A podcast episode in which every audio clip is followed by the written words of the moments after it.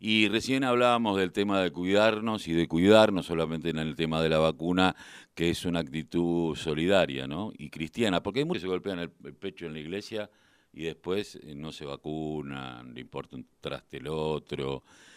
Y en lo que hace a fin de año también, ¿no? El tema de los, de los bebés, de la gente con TGD, de los animales, de nosotros mismos, porque eh, las explosiones estresan, sobre todo a, los compañeros ex veteranos eh, que también sufren algún, de alguna manera. Por eso estamos en comunicación eh, con Luciana Soto, secretaria de Salud Pública e Higiene de Verazategui. Luciana, muy buenos días. Carlos Tafanel te saluda. ¿Cómo estás? ¿Qué tal, Carlos? Buenos días. Bueno, eh, prohibición de venta y de consumo de pirotecnia eh, y un trabajo que vienen haciendo con los familiares de, chicos con, y de personas con, eh, con TGD, y me parece que, bueno, eh, cómo, cómo lo están articulando, cómo lo están llevando, porque esto no es nuevo en Verazategui, sobre todo siendo una sociedad mascotera y con compromiso social. Por supuesto. Sí, en realidad, este, exactamente como lo dijiste, ya del 2008 existe una ordenanza municipal donde eh, hay prohibición tanto de comercialización como de uso de pirotecnia. Más allá de que exista esta ordenanza, que obviamente hay que hacer cumplirla, también, por supuesto, y como con todo, hay responsabilidad individual y social. ¿sí? Por eso es que nuestra función también, además de, controlar eh, que esto se cumpla, eh, es concientizar a través tanto de las redes como en este caso también hablando a través de los medios como con vos, eh, no solo nosotros como entidad este, pública, sino, como vos mencionaste, en el caso particular de las personas con TEA, eh, las organizaciones, inclusive las mismas familias, aunque no pertenezcan a ninguna organización. La idea es que la gente entienda por qué uno toma estas decisiones o pide que no se utilicen. Hay múltiples causas para este, evitar el uso de pirotecnia.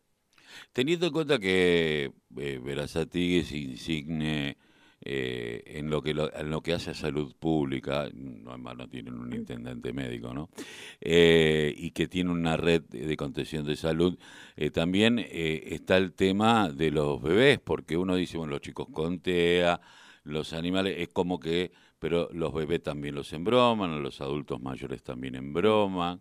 Eh, y a nosotros mismos porque no venimos de justamente estar eh, en un estado de calma y de, viste, no estamos en equilibrio. Es una sociedad que justamente no está equilibrada y que está cada vez más violenta y las explosiones son violentas. Sí, sí, por supuesto. O sea, a ver, uno menciona eh, particularidades o, tal vez los casos más puntuales y más llamativos para que la gente entre en conciencia. Cuando uno menciona, menciona una persona con condición de espectro autista, eh, algunos le dicen TGD, pero es todo más o menos parecido, este, uno puede entender, dice, bueno, porque algo tiene, dice la gente, pero la realidad, bueno, es una condición que cada vez se ve más y realmente es un sufrimiento para ellos eh, los estruendos. Pero como vos lo mencionás, no es solamente ellos. Los bebés les pasa. Las personas con algún tipo de discapacidad, de la que sea, sobre todo las discapacidades neurológicas, porque, por ejemplo, un estruendo fuerte, no necesariamente hablamos de que asusta, a ver, no es solamente el susto lo que pasa, que a nosotros mismos, sin tener ningún tipo de condición preexistente, eh, es tan fuerte que a veces nos molesta y o nos provoca un grado de ansiedad o de taquicardia y de un malestar por ahí en específico básico, y eso, imagínate lo potenciado muchísimas veces en personas que tienen una condición persistente. En los niños con espectro autista, por ejemplo, por la hipersensibilidad auditiva, provoca crisis sensoriales que hasta le provocan dolor eh, y que puede llevar hasta a reacciones que pueden lastimarse ellos, lastimar a los que están. Es realmente una tortura y un sufrimiento y no necesariamente dura el momento en el que explota el, cohete, sino que a veces puede durar horas, con lo cual es realmente una tortura. En los niños pequeños no entienden lo que está pasando y también se asustan y lloran las personas adultas mayores que también pueden tener condiciones preexistentes cardíacas y puede llevar a cualquier tipo de, finalidad este este momento. Una persona con estrés postraumático eh, ejemplo es combatientes de Malvinas. Nosotros también somos una ciudad malvinera con lo cual que estén explotando estas bombas de estruendo tan fuertes eh, también pueden provocar cualquier tipo de reacción en ellos. Personas epilépticas que el sonido fuerte puede hasta gatillar las convulsiones Eh, entonces hay una gran variedad y, y, todos los que no tenemos alguna condición o situación preexistente también la, la podemos pasar mal. Y por supuesto que estamos en un momento en el que desde el punto de vista de la salud mental eh, todos estamos más sensibles de lo, de lo habitual y, y cualquier cosa nos puede nos puede afectar nos puede afectar más. Eso en cuanto a la a los humanos. Después también están los animales que que tampoco comprenden lo que está pasando y en ellos también se provoca lo mismo casi orgánicamente taquicardia sudoración miedo a la muerte. Los animales también se pueden lastimar por querer escapar de donde están porque no entienden lo que está pasando. Este, algunos de ellos también que pueden tener ciertas características cardíacas previas pueden hasta morir en por, e, por esto o después lo que están los que escapan y, bueno y después estamos posterior a las fiestas buscando por las redes o ven que la gente busca que se les escapó en el momento la verdad es que hay un montón de, de cosas que, que pueden pasar. Estamos hablando de la afectación solo por el ruido. Eh, no estamos hablando de la afectación orgánica que también puede provocar, ¿no? La explosión. Eh, sé que, o sea, estamos hablando de, por eso se, se concientiza, a ver, desde la municipalidad creemos que como no solo el daño es auditivo o lo que provoca el sonido, para nosotros es pirotecnia cero y hay que festejar de otra manera. Por eso el eslogan es también festejar sin pirotecnia.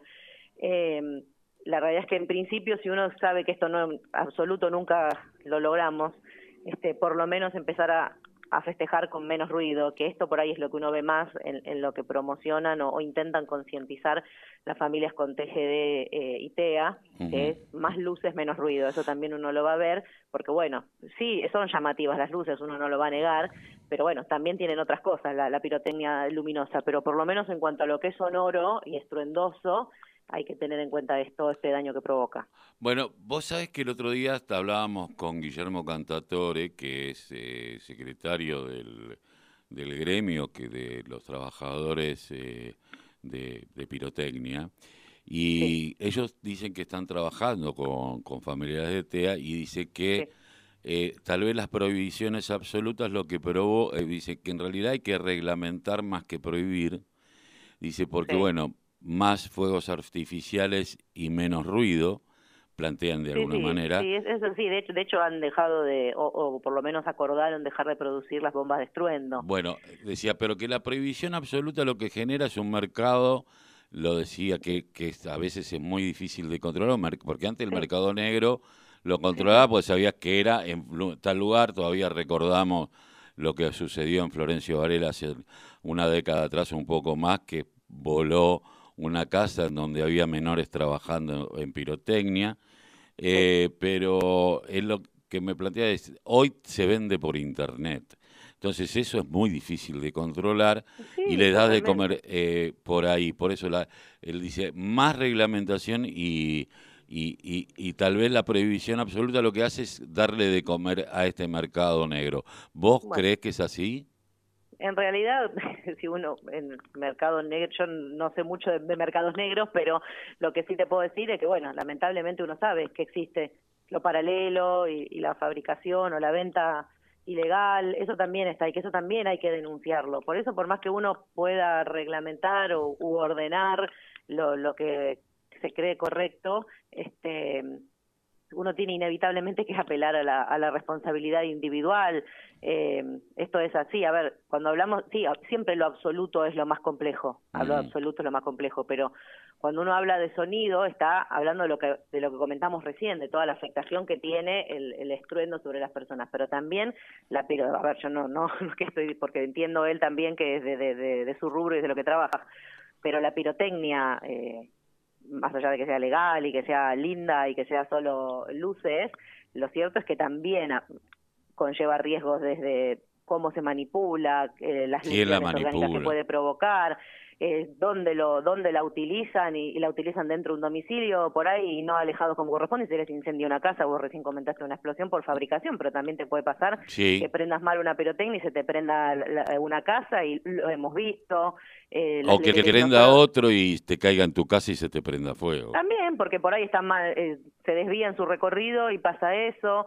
Este, y también, o sea, uno a veces dice, bueno, si la toca solamente el más grande y nada más ahí, y la prenda él y nadie se lastima, y la realidad es que hay casi un 30% de lesionados que son aquellos que están a distancia inclusive de, de donde se explota, entonces también eso, las lesiones oculares, hay un montón de cosas y después yéndonos a otro extremo, la contaminación ambiental por todos los gases que emanan las explosiones, que claramente y con los metales y las cosas que tienen, las que tienen colores, que son las más lindas.